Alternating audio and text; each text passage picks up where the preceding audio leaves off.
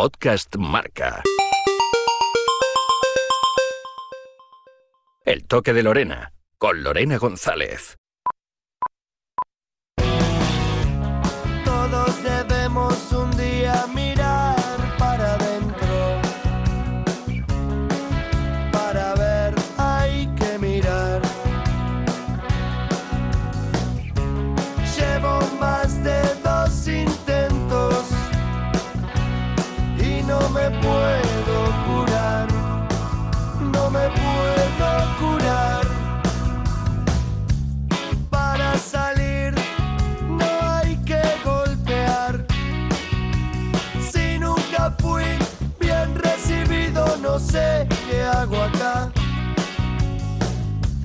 Fracasaron en el último Mundial de Rusia, no tiene buena pinta la Copa América, lo digo ahora para no ser ventajista que siguen estando en la Copa América esperando el partido de Qatar, pero siguen siendo víctimas de tres finales perdidas, incluida una mundialista ante Alemania, pero lo cierto es que hemos pasado de ver a una selección argentina admirada y temida por todos, de considerarla una potencia mundial y siempre favorita a ganarlo todo, a ver un grupo de jugadores con cara de angustiados antes, durante y después de cada partido, a un Leo Messi cabizbajo e impotente, solo en la mayoría de veces en las que recibe la pelota, a nueve seleccionadores que van y vienen en los últimos 14 años, obviamente estamos ante una falta de proyecto de los de arriba, que acaban pagando pues los Kun Agüero, Messi, Higuaín, Di María y prácticamente todos los que se enfundan esa digna camiseta albiceleste que tanto anhela el argentino y el fútbol en general, verle volver a brillar. En este capítulo del Toque de Lorena viajamos hasta Buenos Aires para intentar responder una pregunta cuanto menos complicada. ¿Qué le pasa a Argentina?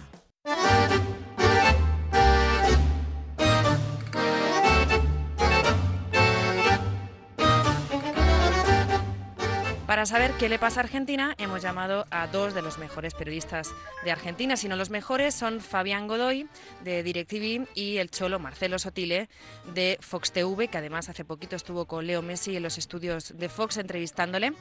Y les voy a hacer una pregunta mm, complicada, ¿no, chicos? Hola Lorena, ¿cómo estás? ¿Qué le pasa a Argentina? Eh, no sé, Cholo, si, si usted quiere arrancar, maestro, porque eh, hay, hay, hay para mí múltiples razones, pero creo que hay una cuestión estructural que de hace un tiempo y sobre todo después de la muerte de Julio Grondona le generó al, al fútbol argentino un montón de, de irregularidades, de procesos que se han frustrado, de competencias que no se han podido ganar, se ha cortado también el proceso de formativas en, en las elecciones. Como verás, eh, hay un montón de factores y no solamente es una cuestión de si el balón entra o no entra, o si Messi juega eh, bien o juega mal, o quién lo acompaña o quién es el entrenador de turno. Esto es más global, creo que excede a Scaloni puntualmente, pero también lo incluye producto de, la, de la falta de, de previsión de algunas cuestiones, ¿no? Exactamente, Cholo, eh, lo acaba de decir Fayán, son muchos factores que ahora, bueno, pues eh, se, los identificamos con que el balón no entra o que vemos a la selección argentina que parece otra, que hasta Leo Messi parece otro. Mm, ¿Para ti es una sorpresa cuando ves ahora jugar un partido de Argentina? ¿Realmente te sorprendes de que las cosas no salgan bien?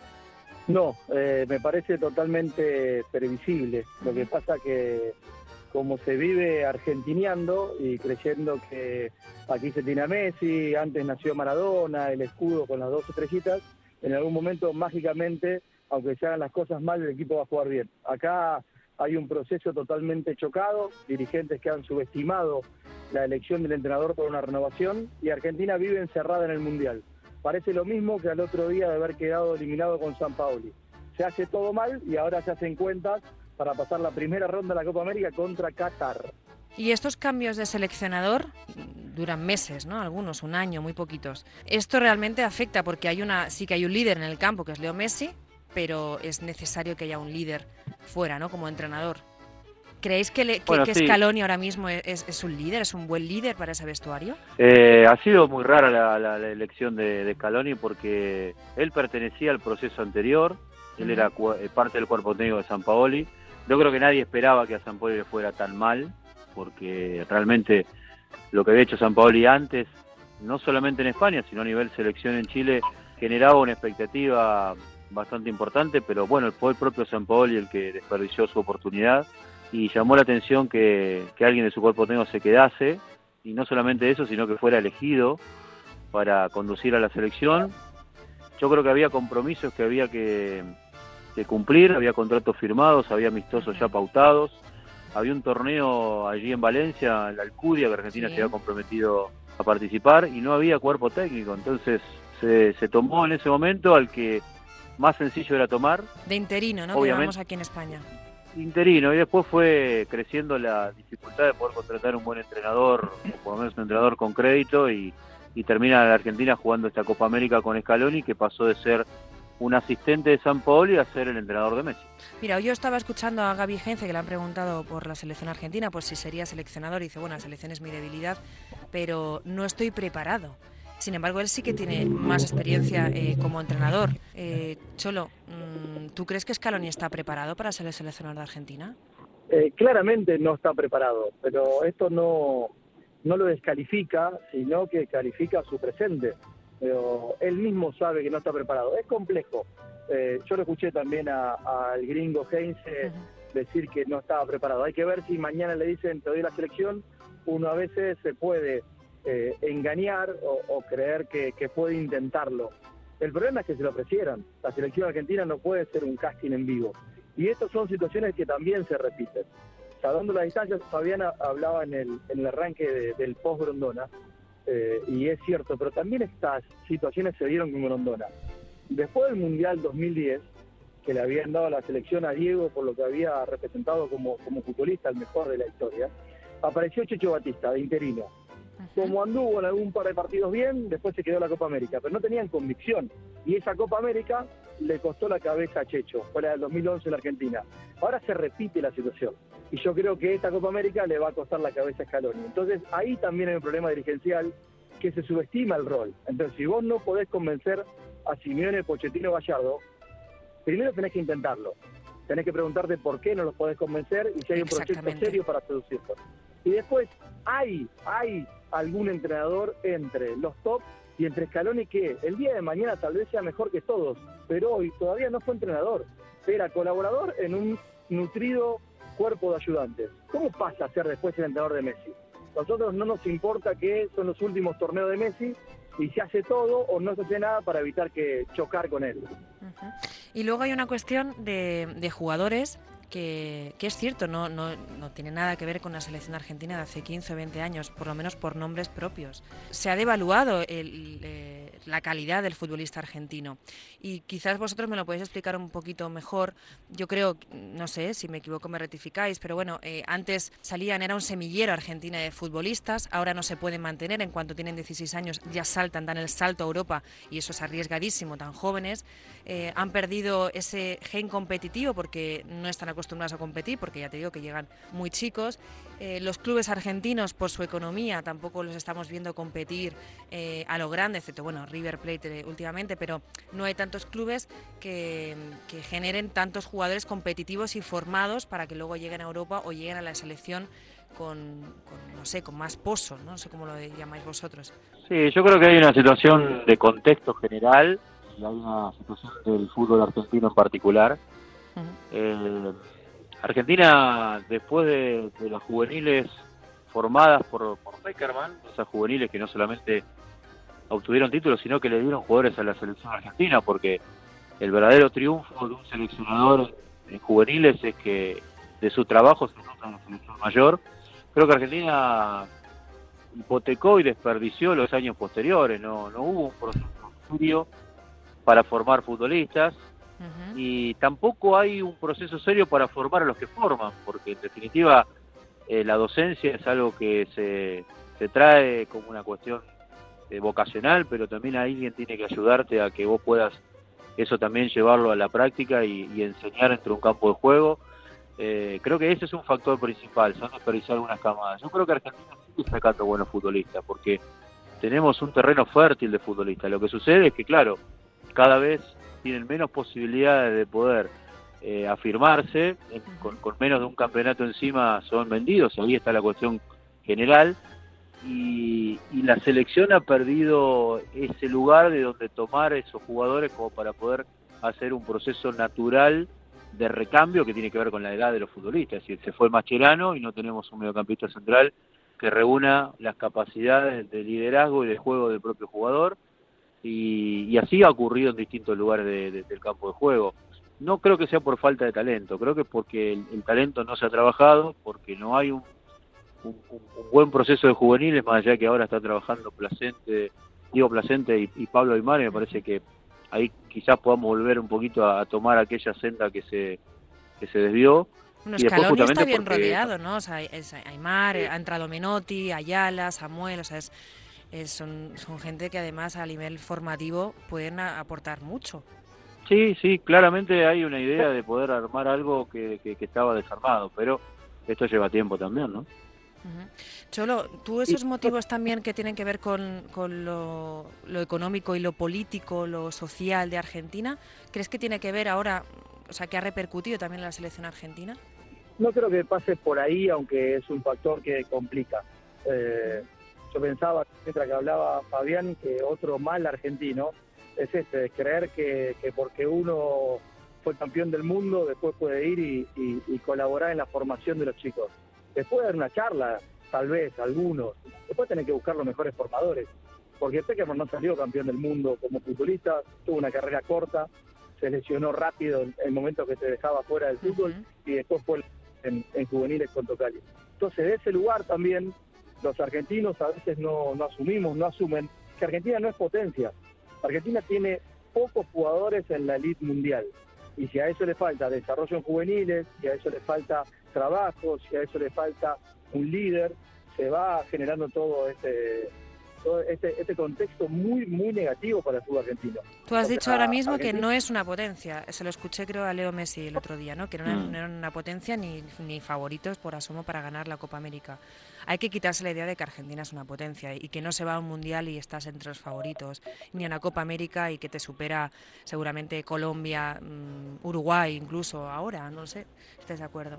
Eh, yo estoy, estoy, estoy de acuerdo. Eh, estoy de acuerdo porque también nos ha pasado que nosotros nos hemos acomodado a algo que nos salió muy bien eh, durante algún tiempo. Menotti fue fundamental para que la selección argentina tuviese el reconocimiento interno que no tenía de parte ni de los futbolistas ni de los dirigentes. Su tarea en la década del 70 fue fundamental para que la selección argentina fuese lo que fue posteriormente. Y aparecieron los éxitos relativamente rápido, campeón del mundo 78, campeón del mundo 86, dos Copas Américas al principio de la década del 90, y creo que en algún punto te ibas como acomodando al éxito y, en eso te fuiste basando, eh, perdiendo de a poco la posibilidad de seguir eh, armando algo, algo más coherente, salvo el proceso de Sabela, que creo Marcelo vamos a coincidir, ha sido muy positivo, y el de Martino que se frustró porque justamente le topó, se topó con una situación institucional de AFA muy delicada. Después nos hemos encontrado con procesos que han estado mucho más del lado de lo negativo que de lo positivo. Coincido totalmente. Eh, y eso también va conspirando con, la formación argentina. Eh, hay un montón de situaciones y ahí volvemos a, lo mismo. Cómo, cómo se elige, cómo se gestiona, eh, cómo se lo ayuda a Messi. Messi es un jugador que necesita de una contención de un equipo. Y acá no se la da. Y entonces se desarman los grupos, se desarma la formación, eh, y además, cuestiones que a mí me dan hasta, hasta cierto miedo en términos futbolísticos. Si Argentina sale campeón de América, parece muy raro, muy raro, no, no, no creo en esos milagros. Pero vamos a hacer de cuenta que, eso pase. Habrá un vestuario dedicándole eh, la copa a los periodistas, habrá dirigentes que hoy no hablan, que saldrán a, salir en, en, la foto, y habrá un secretario de selecciones, que es un prócer como Menotti, como decía recién Fabián, pero que ahora cuando arrancó no participó de la gira porque no estaba de acuerdo con esos partidos, por una enfermedad que le puede pasar, pero a él le ocurrió justo ahora, no está para evaluar al entrenador de puertas adentro, en los entrenamientos, al lado de la situación, y ayer mismo habló de que sin proyecto no hay entrenador que, alcance, que ni Argentina no lo salvaría ni Cruyff ni Guardiola. Ahora, creíamos que él había llegado también para empezar a, armar ese proyecto. Y ahora nos enteramos que el proyecto va a ser después de la Copa América. Argentina habla de, usar el tiempo con cordura y la verdad que lo termina regalando. Dos preguntas, eh, bueno, una sobre Leo Messi. Para ti, Cholo, eh, ¿cómo lo viste el, otro día? ¿Cómo, ¿Qué expectativas tiene él con la selección? Yo lo veo, a ver, un poco resignado a lo que a lo que salga eh, del equipo. Eh, tuvo algunos arranques en el primer partido, eh, en el segundo Argentina estaba bien y después no, no tolera ni futbolística ni mentalmente que le hagan un gol y después no puede no puede brillar. A mí me, me sorprendió cuando lo escuché crudamente diciendo, bueno, algún partido tendremos que ganar. Que Messi llegue a ese nivel no deja de, asustarnos. Y, creo que como él dijo también en la entrevista que le hicimos hace algunos días en, en Fox, la renovación fue muy violenta. No, no, no se cambian tantos jugadores en tan poco tiempo. Y menos cuando no hay una estructura, cuando no hay entrenador preparado para gestionar esa renovación. Así que estamos en bastante problema. Claro, porque está bien que haya un relevo, que salgan chicos jóvenes, que se intente rectificar lo que no ha salido bien, pero lo que no se puede ver es que en cada partido de Argentina se vea eh, un once en el que varían cinco o seis jugadores constantemente, no solo en amistosos, sino en partidos también oficiales. Yo me sorprendo muchísimo de eso. Yo os quiero preguntar ¿A qué juega Argentina? Bueno, de repente el otro día con un 4-4-2, intentando buscar una profundidad que nunca surgió de Talafico y Cascos, el centro del campo también perdido, una defensa que a mí me sigue costando no ver a jugadores como Facio o Garay o Mercado en la selección. Mm, tampoco es que, los haya mejores, ¿no? Pero ¿a qué juega esta Argentina? Bueno, hay, hay una cuestión generacional que, también te puede pasar como camada, que lo que venga detrás de la que está sea inferior y eso creo que le ha pasado a, muchos a, muchos países, a otros le ha pasado al revés, quizás lo que vino después fue mejor de lo que había, pero creo que el secreto está en la formación, el secreto está en la insistencia y en algo que el fútbol argentino no ha tenido en los últimos años, en las últimas décadas, que es un proyecto. El proyecto siempre en la Argentina es el nombre propio, es la persona. Creo que en parte eso está bien, pero creo que debe haber algo más global que genere que después elija al entrenador y a los que van a trabajar con él. Ese horizonte lo debe tener a nivel institucional. La AFA debe decidir cuál es la manera de jugar del seleccionado y a partir de eso elegir a los entrenadores afines a, esa idea. Argentina tácticamente podrá tener ciertas modificaciones, creo que la táctica es un sistema organizativo con un punto de partida que hoy en día es muy flexible, pero lo más grave es no tener un modelo. El modelo es, bueno, que Messi en algún momento con alguna genialidad y, y con dos o tres este, futbolistas que lo rodeen, Argentina pueda desequilibrar al rival. Y eso es muy endeble, porque evidentemente hoy con toda la información que hay, con todo el análisis del juego que existe, eh, cada entrenador que enfrenta a Messi sabe de qué manera este, lo, vas a molestar, lo vas a neutralizar, lo, vas a, Paraguay, lo, vas, a aislar. No, había una contra armada, no hay un ataque armado, no hay una ventaja eh, eh, a la hora de, de atacar. Yo os quiero hacer una pregunta antes de entrar en posibles soluciones a corto plazo, por lo menos, a corto y largo plazo, que me deis vosotros. Hoy una pregunta que siempre se cuestiona. Esta selección argentina, estos jugadores de los últimos cinco años, diez años como mucho, ¿sienten realmente esta camiseta argentina? Yo estoy convencido que sí. Eh, y más allá de que ganen millones y algunos estén muchísimo tiempo en Europa si Messi no sintiera la camiseta argentina, ahora estaría en un yate de vacaciones con su familia. Eh, el Kun Agüero lo mismo, Di María no vendría acá a, soportar que le recuerden todo el tiempo las lesiones. Y después hay otros jugadores que, que recién están empezando, con lo cual, si ellos no llegan a sentir la camiseta, estaríamos en graves problemas. Yo creo que pasa por otro lado. Lo que pasa es que de un modo muy demagógico, acá rápidamente cuando Argentina le va mal, se acusa a los jugadores de los millones y se pide el hambre del pueblo argentino, sin contemplar que la diferencia de categoría de los que están en nuestro fútbol y los que brillan en Europa, que hoy no son tantos, pero los que están en Europa, es sustancial. Entonces, de ese lugar lo encara Roger Martínez a Sarabia y, y, lo deja expuesto y no tiene una cobertura de, de como primer central.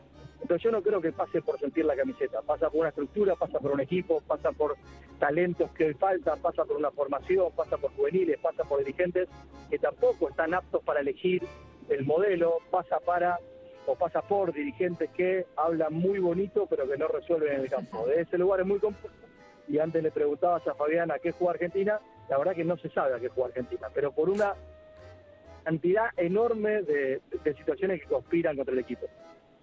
Estoy de acuerdo, Lorena, eh, con lo que dice Marcelo. No es una cuestión de actitud ni de sentido de pertenencia. Me parece que no, no pasa por ahí. No hay desidia. no, no, pasa porque, porque bueno, este, todo, todo lo que hemos descrito en este puñado de minutos es, eh, un montón, arman una atmósfera muy negativa y además también hay una, creo que también hay una cuestión emocional que le pasa al futbolista que se pone la camiseta.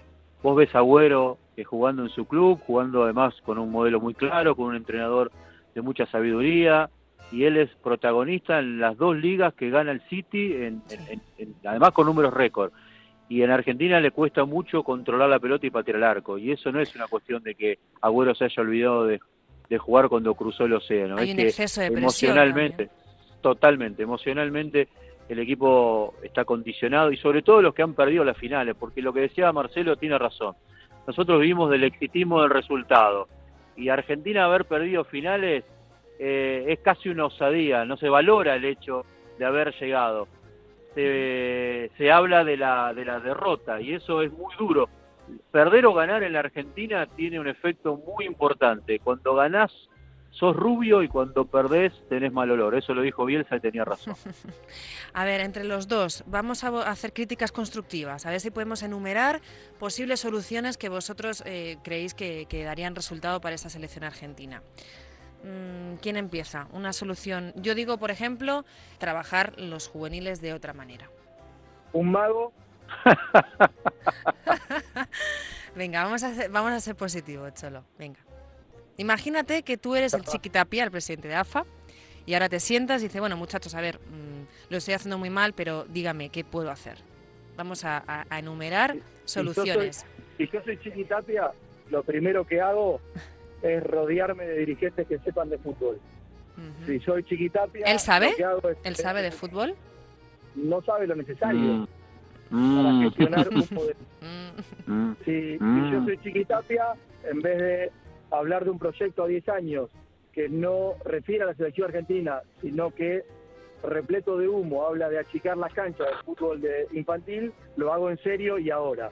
Llamo a gente que sepa, llamo, como se habló en su momento, a, a Sabela, que fue el que mejor hizo jugar a Messi, por ejemplo, y el que tiene un profundo respeto a esa camada. O sea, me rodeo de gente que sepa más que yo para de ese modo aprender y poder potenciar lo que tengo. No estoy pendiente de armar videitos para Messi que, que, que el crack esté contento. Trabajo en serio. Y eso es lo que no está pasando en Argentina, porque se vive eh, argentineando y este es uno de los grandes defectos. En Argentina estamos de argentinos y así nos va. Sí, pensando Supongo, solo en- la solución como muy, muy, muy a corto plazo. Y, y eso al Sí. final es como, aquí no, no sé si en Argentina se dice, pero es eh, pan para hoy y hambre para mañana. A ver, mm, Fabián, eh, No, no, lo que- lo que- Lo que decía Lorena es que debe haber vanidad y ego en todas partes de- Sí, del mundo, ¿no? sí. Creo que la vanidad y el ego no tienen bandera. Pero acá nos encontramos con que la dirigencia argentina es muy egoísta. Y hoy, por ejemplo, River no tiene peso en la AFA, eh, Boca está alejada por relaciones humanas. Entonces yo lo primero que haría es, yo agregaría que primero debería unificar el fútbol argentino y después la solución está en elegir a un entrenador, primero elegir el, el modelo, lo que dije antes, decidir qué jugar, Ajá. a partir de eso elegir al entrenador y, y dejar que, que el entrenador, bien acompañado, eh, pueda desarrollar su, su proyecto. A corto plazo eh, hay nombres muy importantes que podrían tranquilamente ser entrenadores y no estoy hablando de los que están en Europa porque No, pero dime, dime nombres, dime nombres. yo, yo hablo de Marcelo Gallardo. Para mí Marcelo Gallardo reúne las condiciones de liderazgo, de idoneidad, de capacidad, de gestión para poder hacerse cargo del seleccionado. Lo que sucede es que Gallardo no se sentaría a tomar un café con Tapia, pero sí se sentaría a tomar un café con Menotti. Yo le daría la posibilidad a Menotti, no lo convoco a Menotti para que Menotti no me critique de afuera, sino que realmente mi convocatoria a Menotti es creyendo que él me puede ayudar a, cubrir esa cuota de ignorancia futbolera que tengo y que él elija al entrenador y que se siente, si es Gallardo, a tomar un café con él y lo seduzca para que sea el entrenador de la selección argentina. Bueno, yo si me tengo que jugar una comida con vosotros, eh, creo que si que a partir de junio eh, del próximo año Gallardo nos siga y en River y se haga cargo de la selección. Pero bueno, eso es una, una cosa mía. Encantada de jugarme una comida con vosotros. Y mm, Cholo, dime más soluciones o dime nombres de seleccionadores que, que crees que se adaptarían bien a esta selección. Si, si Gallardo es el nuevo técnico de la selección, no apostemos, la pago yo. O sea, me, me encantaría por, por, por liderazgo, por lo que ha hecho en River, eh, por carácter. Hay un montón de cuestiones que, que lo hacen de los entrenadores que están en el fútbol argentino. Y Heinze a River, esa es la jugada, ¿eh? la. Heinze a River.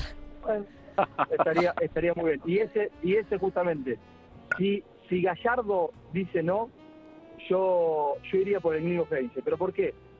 Yo creo que Argentina en la renovación la tiene que gestionar al punto de lo que fue después del Mundial 94, en el post-Maradona, lo que tuvo que hacer Pasarela, que hizo una convocatoria de, de muchísimos futbolistas jóvenes y, y Pasarela, que era un excelente entrenador y después dinamitó su, su nombre en el fútbol por haber sido presidente de River, pero no tenemos que olvidarnos ni hablar lo que fue como futbolista, el mejor central de la historia, pero también como entrenador y cómo gestionó a un River que estaba destruido económicamente y, y sacó muchísimos futbolistas. Entonces, si no es Gallardo, yo iría por Heinze.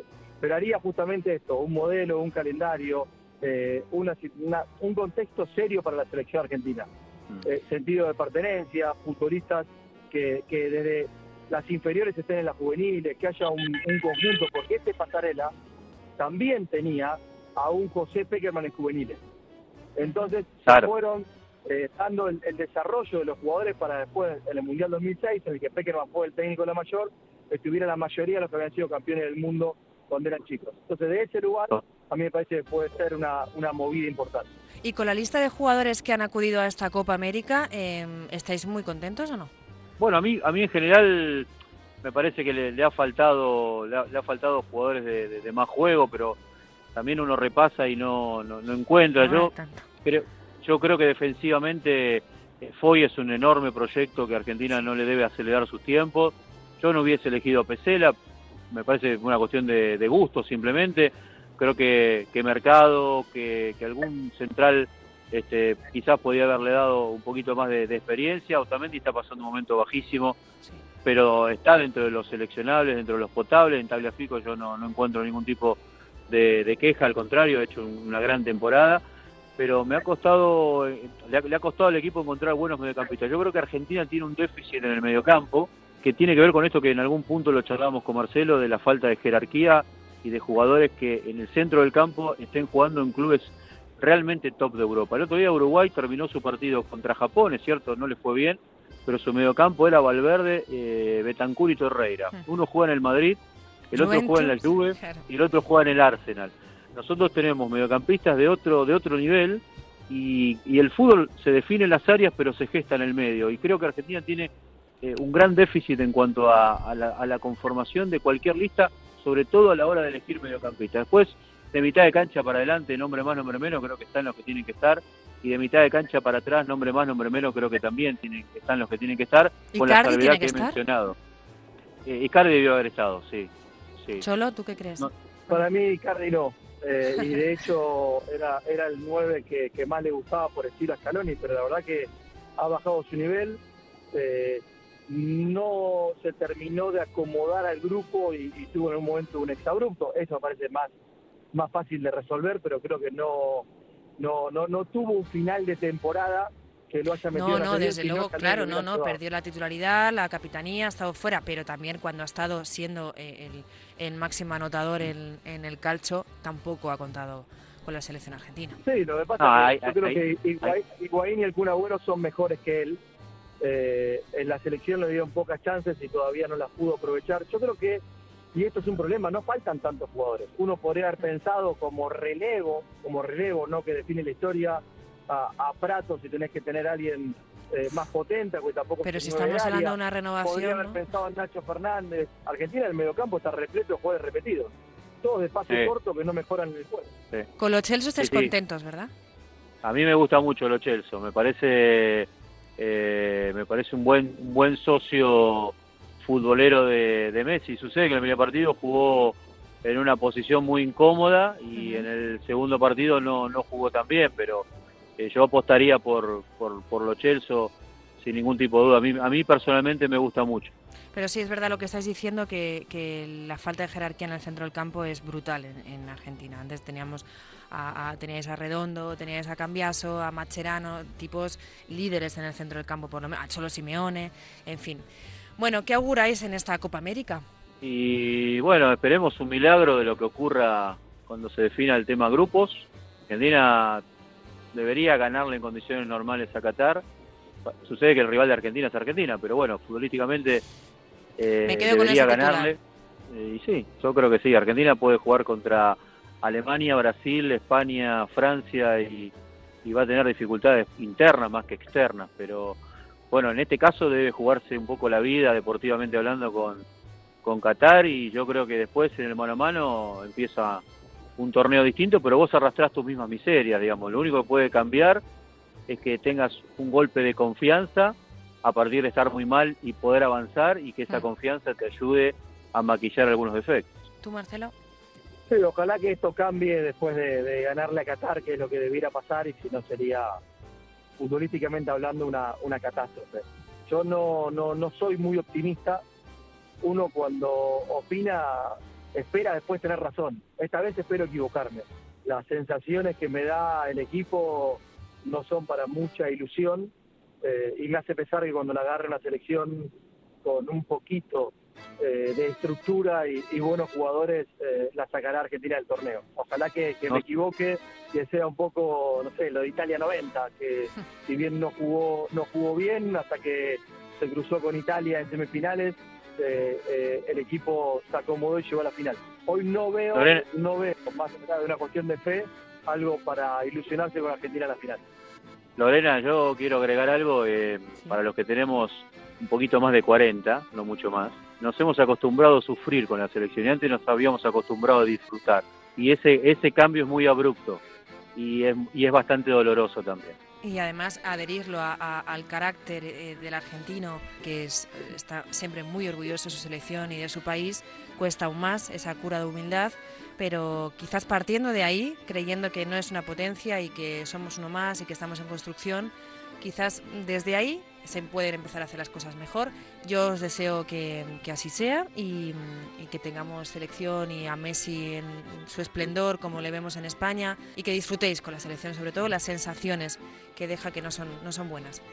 Te agradezco, Lorena, la convocatoria, la presentación y ha sido un honor este, poder compartir eh, este formato con vos y con, con el Cholo, a quien respeto y admiro como colega. Gracias, gracias a ti.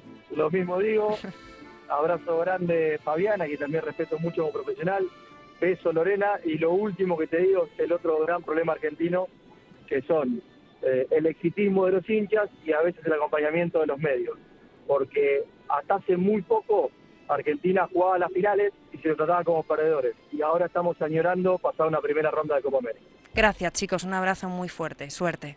Chao, gracias. Chao, un beso. Abrazo.